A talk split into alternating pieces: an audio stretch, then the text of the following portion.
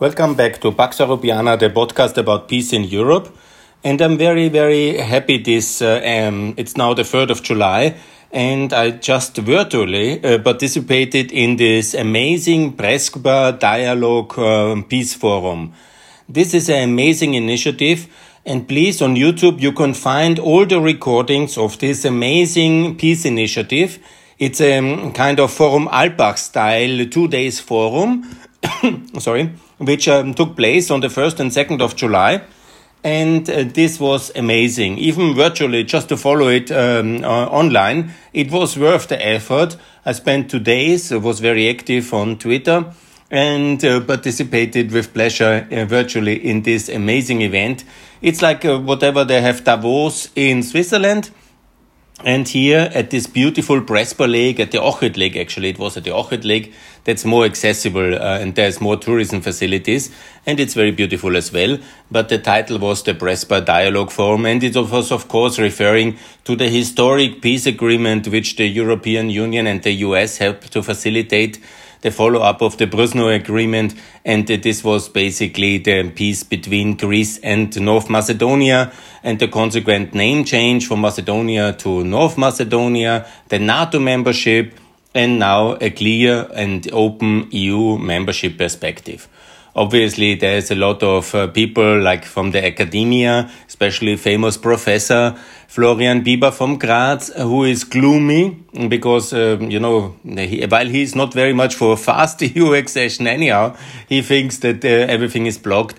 But this is all much too negative. We have achieved tremendous things and the best speech here, I would like to uh, really congratulate. I was, uh, it was amazing speech, was of Mr. Mrs. Shekerinska, the Minister of Defense from the Social Democrats of Macedonia. She made a very good statement that we also have to celebrate the achievements of the past in order to be ready for the future. And it is important to celebrate the Macedonian, the North Macedonian NATO accession. It is such a major achievement. And there were many, many great speeches, um, some of them uh, better, some of them worse.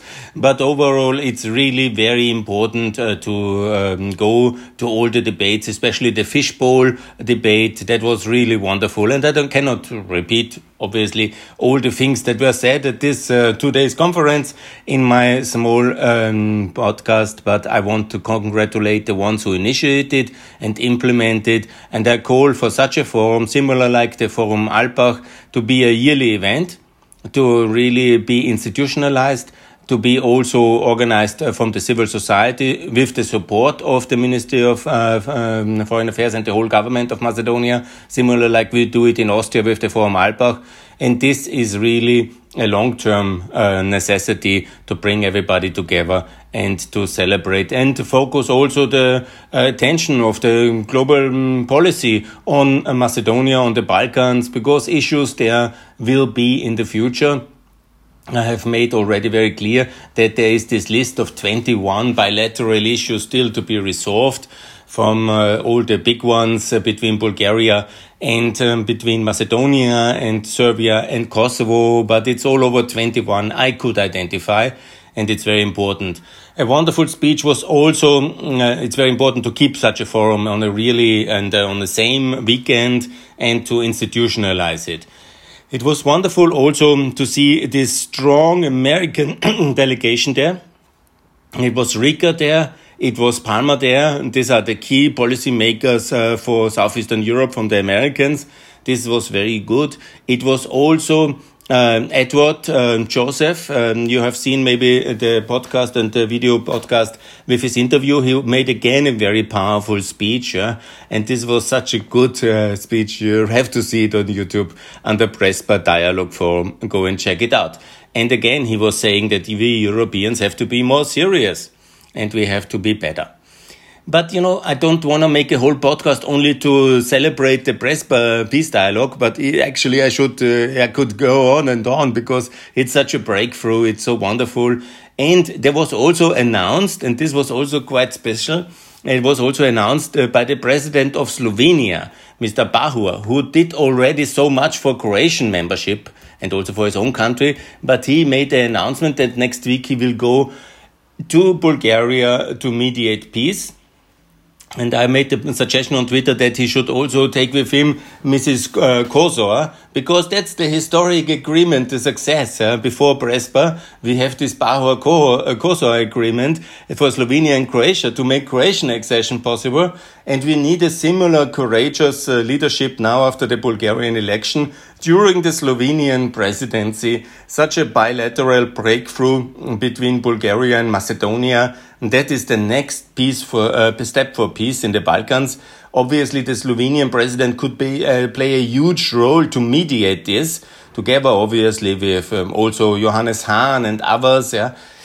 We have the problem that Oliver Várhelyi is a non-starter and uh, missing in action, but Pahor could take this role, and that would be really the one breakthrough we need now in order to achieve uh, progress in the next six months and also then uh, with the Slovenians during the presidency to get the three NATO allies, Albania, Montenegro, and North Macedonia, really fast tracked towards the European Union.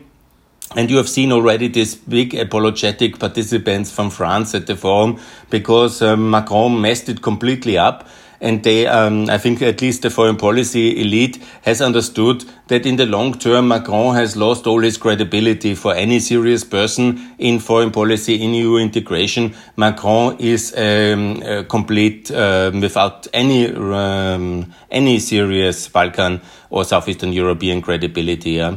I mean, it's a disaster, and he, I cannot see uh, if it doesn't really change dramatically, how anybody can take him seriously, and that will have major repercussions uh, because of these terrible consequences this might have on the French elections. But such a badly advised person. I think they were all very small and miniature. The speech is totally apologetic at this forum.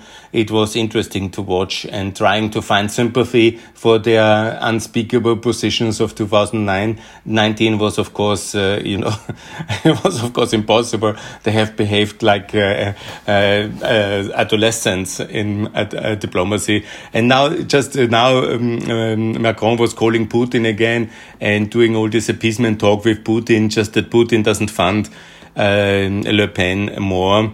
I mean, it's all very confused in Europe and we are not making the best impression on the global stage. But nevertheless, better times are ahead. And what I want to devote this podcast um, about is obviously the price for peace. It is important. This is the most important now. It is uh, the price for peace. Uh, what EU can do for Serbia in order to make it possible for the president of Serbia to recognize uh, Kosovo. Look, I know there are a lot of people say he will anyhow not do it. It's impossible. And recent uh, activities of uh, President Vucic were, of course, quite clearly that uh, there is no progress. Yeah? He was uh, not uh, moving the embassy of Belgrade to Jerusalem as promised in the Washington Agreement. So he has broken the Washington Agreement of September 2020. He made this provocative uh, military build-up speech on the eve of Vivo, Vidovdan now, just um, a week ago, I made a podcast about it. He sent his troops to train in Krasnodar with the Belarusians and the Russians at the Slavic Brotherhood. This is quite a lot of uh, things uh, just for a few weeks where he shows no goodwill at all.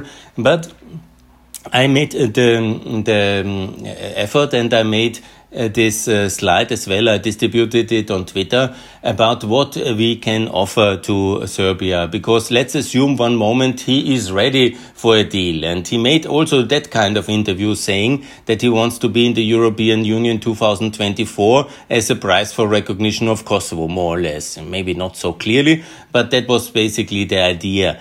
And so my question is, what is the price for peace we can pay and where the Europeans are in responsibility, what the Europeans can contribute. And here it's quite obviously it's the euro for Serbia as the price for peace towards um, uh, the, uh, in exchange for the recognition of Kosovo, because that's relatively easy for us to do.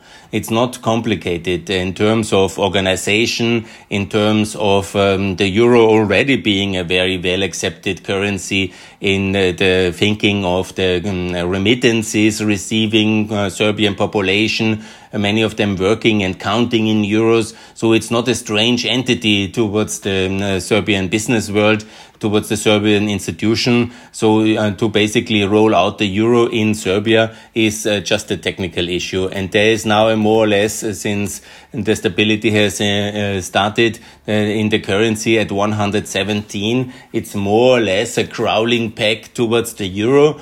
And so at this price uh, to lock in um, the dinar now for half a year and then float the euro and end the dinar, this is obviously very visible. And this is for every consumer, for every citizen, for anybody in Serbia. Doesn't matter which uh, part of the society. It's a very, very big uh, visible tool where we can show, okay, Serbia, they can say under international pressure, had to uh, recognize Kosovo now, but there is a real tangible result. There is the end of this most terrible currency in European history, which currently is a bit more stable. But obviously, the um, old Serbs uh, know the history of their own currency, that it was a disaster, and that the euro is a very good and hard currency. And anyhow, Serbia wants to join the EU, so the euro is part of that agreement. So doing it immediately now, like Kosovo has it, and Montenegro have done it already in 2002, is a very visible thing. And what else we can offer? We cannot give uh, Serbia in the current condition where the um, foreign policy is not aligned with European Union, it's anti-NATO, and it makes all these kind of extravaganzas. EU membership is only possible after NATO membership, after uh, then uh, compliance with EU sanction regime, and that must be a consequence out of this kind of link that um, uh, Russia is the big supporter of Serbian non-recognition of Kosovo. And once this link is broken because Serbia has recognized Kosovo, obviously this uh, kind of dependency on the Russian Security uh, Council veto is no longer so given, and then Serbia can gradually move uh, towards the free world and towards the West and end all these uh, Slavic brotherhood exercises and also other things of aggression and so it is important, the euro for uh, Serbia as the price for peace, in my view, is the only thing we can realistically offer in the short term, which has also a significant effect.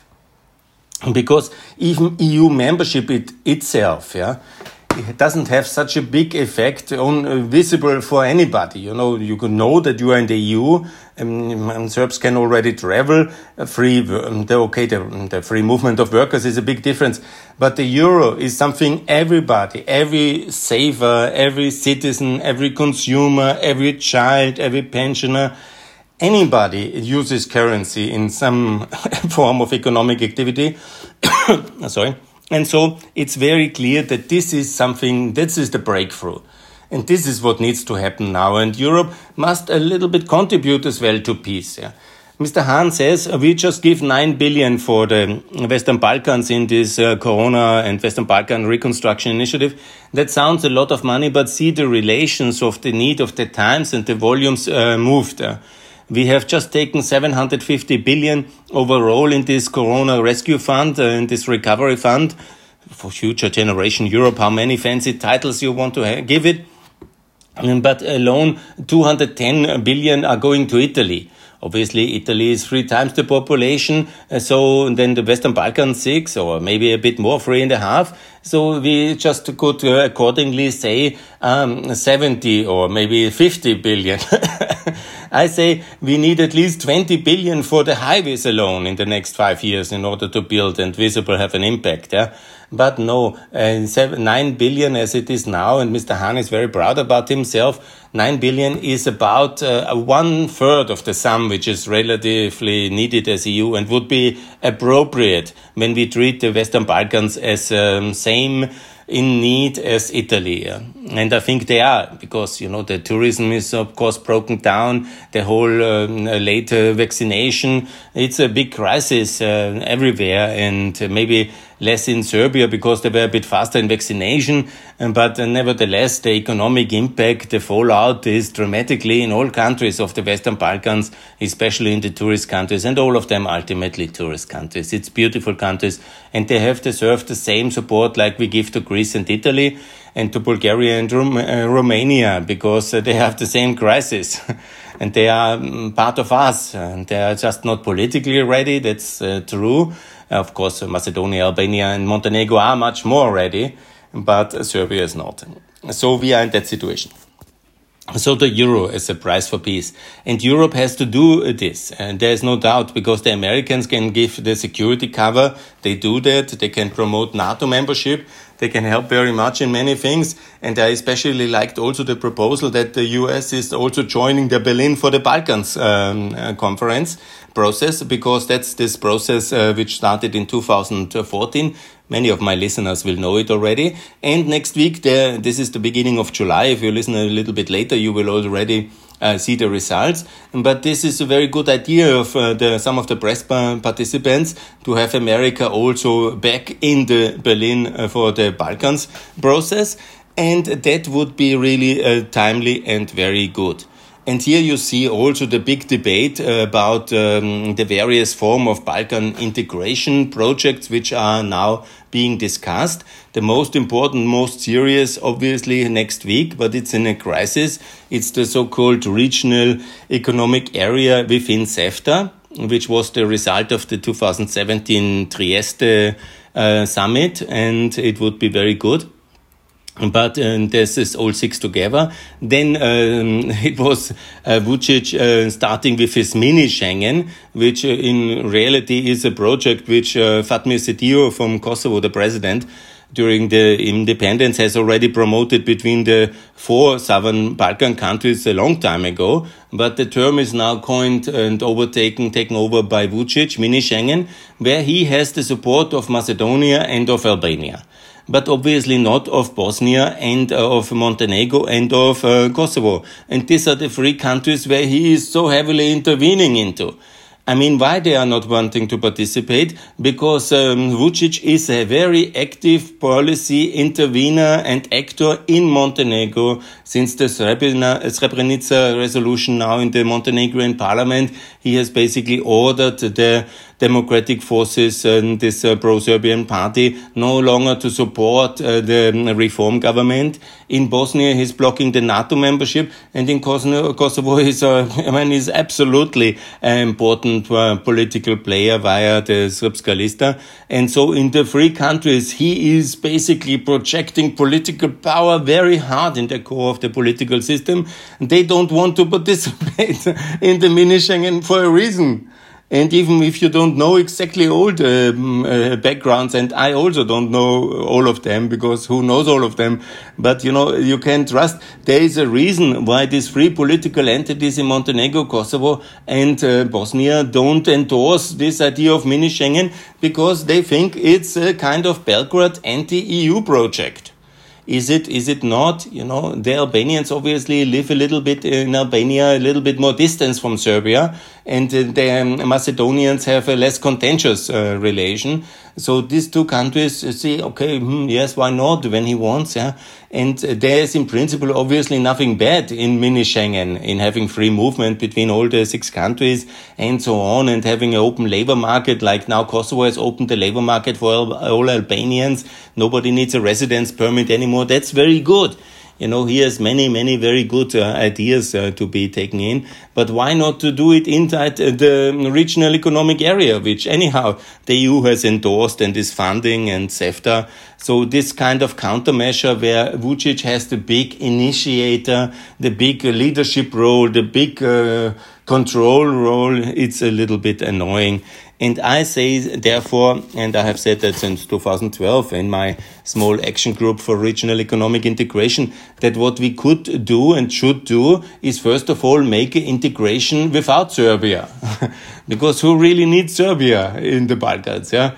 I mean, their unrepentant revanchist power, not overcoming the loss in the two Balkan wars. They dream of this greater Serbia. They go to Slavic brotherhoods and uh, this kind of events and uh, military trainings. They buy weapons. Uh, they threaten their neighbors. I mean, let's unite the five countries. I'm always saying the four countries, but also Bosnia should be invited now. I think it's the better way. And let's create Balkan Benelux according to the um, guidelines of the European Union as a currency and customs union, like EU compatible. That means the euro for Bosnia, for Albania, for Macedonia, because Montenegro and Kosovo have it already. And then all joining a customs union. So like the EU has it with Turkey. Huh? It is not the end of customs checks, it's a customs union. That's the next level after a free trade agreement. And that's quite a standard procedure. Um, we are in the EU customs union yeah, since 50 years, yeah, more than 50 years now. So the situation is quite logically a customs and currency union of all pro-European countries. They adopt the EU customs code. That's mainly finished. And then it's a, basically a procedural regulatory uh, effort uh, to somehow make this customs union. But technically it's already digitalized and uh, um, approximated and aligned with the EU customs key. So I don't see a big problem on that one. And it's the currency. And here comes again in play what I say now since uh, two years intensively.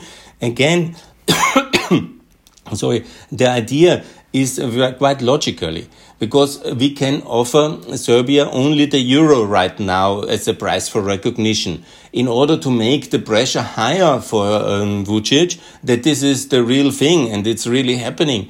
Obviously, it's extremely helpful when two things are happening. First of all, uh, Kosovo and Bosnia get closer to NATO. Kosovo, the EU, um, the Partnership for Peace status, and Bosnia to be actively invited by the American president into NATO. So the pressure is rising on uh, on uh, um, Bosnia and Serbia to somehow make a case or block it even more dramatically. Yes, so the pressure is rising. But at the same time, to offer Macedonia, Albania, and Bosnia and actively encourage them to Euroize their economies.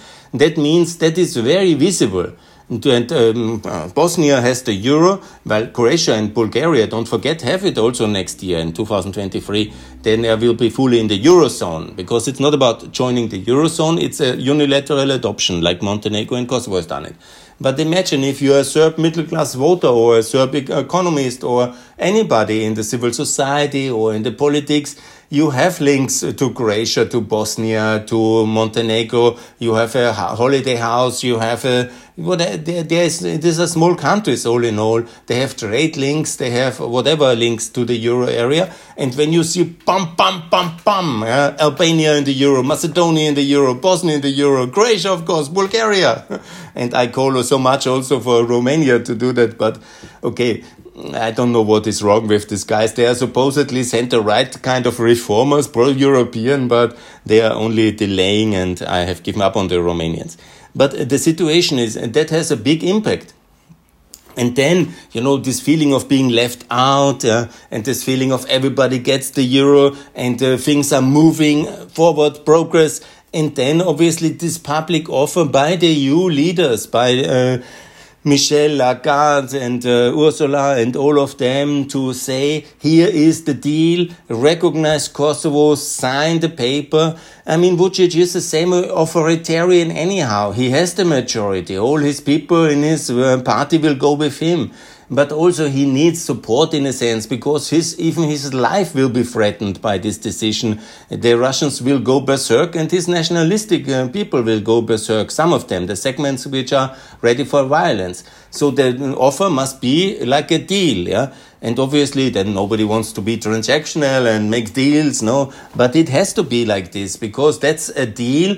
Take it or leave it. You want the euro? Here it is, yeah and we encourage you and we will support this. And that's the deal. Recognize Kosovo. So he pushes it through the parliament. There will be protests like uh, when the independence happened in 2008 and similar and even worse, like in Montenegro when it, the recognition came in October 2008.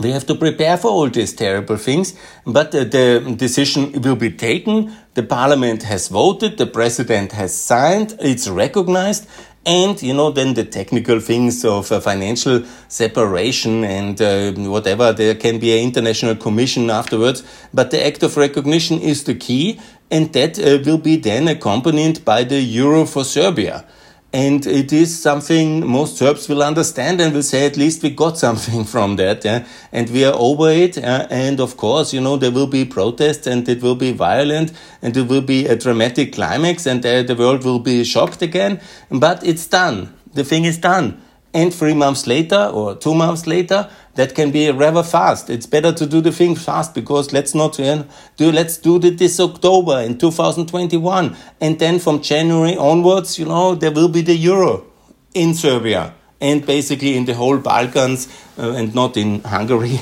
it's a problem and in Romania. But uh, according to my proposal, it will be everywhere else. and that is huge, significant progress we have delivered. And obviously, that shows also that Europe is a relevant actor in Southeastern Europe and we are capable of doing things. And yes, it will be um, some climate, yeah, and it will be, you know, riots, and it will be complicated, yeah. It's the best would be to do it on the 5th of October, yeah, on the day of the Serbian democratic reforms of 2000, yeah. I think it would be the best day, or in this, um, in October, yes. It must be done in October, and then also in January to float the euro. And the protests must be, of course, the Serbian security apparatus must be prepared for this one. The international community must be prepared. And, you know, there must be the appropriate measures taken in order to support it. Even under these conditions, it is uh, possible because this will be after, after the Serbia, uh, the Russian um, parliament elections. You know, we have maybe to make some kind of appeasement um, with uh, with uh, Russia that they don't uh, go completely berserk and uh, do something very terrible, like intervening uh, in um, in or threatening the life of Vucic or so. This is all possible, but you know, for this one, even um, building, for example, finishing a Nord Stream two, uh, you know, making it clear could be a price to pay. yeah, you know, we have to also then find some agreement with Russia. But we had then this possibility and the breakthrough agreement. Then the five recognize and non-recognizers immediately to recognize uh, the uh, recognize the Republic of Kosovo and the big uh, breakthrough on the global level, obviously, what we can do, the WTO membership of Serbia, Kosovo, and Bosnia on a uh, triple joint basis. So all three countries at the same time in a fast track into uh, the WTO. And we have amazing progress. We have this breakthrough. And we will have some kind of rough uh, fiddler, um, feeders, and it will be, it will not be easy. Huh? And we have to prepare all the decision makers, not that they are suddenly surprised, oh, there's resistance, oh, there's violence, oh, there's mass protests, and that will be obviously there. But when there is something to smooth it over, and when it has this kind of uh, deal character, most uh, Serbian uh, people are transactional. Yeah? They think also not only in uh, honor terms and so on, but when there's something very concrete, they feel, they get, they have in the future. And that's the euro. That is basically a very understandable and very pragmatic. There will be jokes about it. It will be complicated, you know. There will be jokes for decades about it, yeah. But uh, there will be jokes and there will be peace and there's prosperity. The Europe is the sound fundament for all of us in Europe, for almost all of us, yeah. And that is basically then for all the Southeastern Europeans, with exemptions of the Mr. Orban and uh, the Romanians, which unfortunately are useless to my view. Uh, okay, and so what is the fact? Uh, I have now called for this um, uh, pre uh, price for peace. What Kosovo can do, I have already outlined to uh, um, forgive all these uh, civil claims against Serbia, uh, calculated. But this was now the price for peace, what the European Union can and shall give for peace in the Balkans. And peace ultimately, let me end on this moral equivalent, it's also uh, priceless. And uh, the euro is not a big cost for us. It's very good for the Serbian people, for all Balkan people. So that is a reasonable thing. And by having then this big, big elephant in the room, the Kosovo recognition done, and having basically um, gone through this upheaval in October 2021, which will be accompanying that one, and then we can somehow um, de-escalate all these things and do them on a technical level only, and then we can really uh, have a realistic EU accession perspective of Bosnia, Serbia, Kosovo together in 2029. That will be eight years after the mutual recognition by then. And so this kind of um, fast track uh, progress into the EU only four years, five years after Macedonia, Albania, Montenegro are already member. That makes then all complete sense. And in a way, here the um, uh, Prespa team was not right because they have only focused on the Western Balkans. But we can, after this, make very clear that um, there is also the future in the EU for Ukraine, Moldova, and Georgia and that will be the big topic uh, in together with Serbia, Kosovo, Bosnia in the second part of the 2000s. And be sure I will make a lot of podcasts about that one because it's the EU of 37 and not of only 33 and the six countries obviously would lead us to 33 only. So Prespa Peace Dialogue made it excellent, but they were making anyhow a bit of fuss because they have erased the United Kingdom from the map of Europe and they have not included Moldova, Georgia and and um, also Ukraine and the UK got more attention, obviously, on uh, because this famous journalist Tim Judah has uh, tweeted on that issue. But nevertheless, nobody has disappeared. Everybody is there. The UK is very much in Europe, obviously, and Ukraine is very much in Europe. And obviously, it's now the task then, after having resolved this Kosovo. Um, and Balkan quagmire, um, then to get uh, Ukraine, Moldova, and Georgia in the European Union and best fast. And I have made many podcasts about that one. And please, the next time, invite also the Ukrainian, Moldovan, and Georgian foreign policy elite towards uh, uh, Ohrid. They would benefit very much from learning what is happening in the Balkans. And I was calling for that anyhow, but nobody was doing it like it happens so often. And also this podcast, there is, of course, the um, possibility that nothing of what I say will happen. And we continue with exactly as the French participants uh, said, and some of these Brussels realists who said uh, that we will have no progress nowhere, never, ever again. And that's what the academics and these Brussels realists think is the future. I don't hope so because I really want to see progress. And the last 20 years and 30 years all over, I'm active in Southeastern Europe in some farm or in function or other activity. I have seen a lot of progress, but I have seen also a lot of um, backwards um, um, decline. So I'm optimistic always. I'm not gloomy. I think this was a wonderful forum. I think uh, progress is possible. We have achieved it. Shekerinska is right.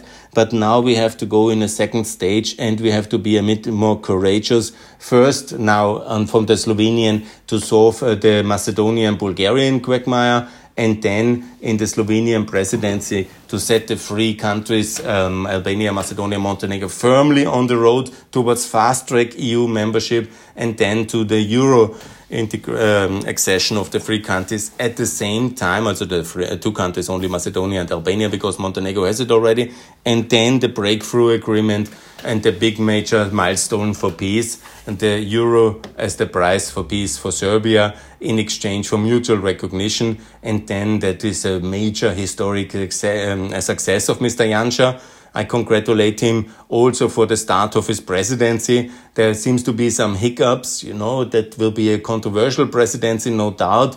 The left wing media in Europe is uh, really on his neck.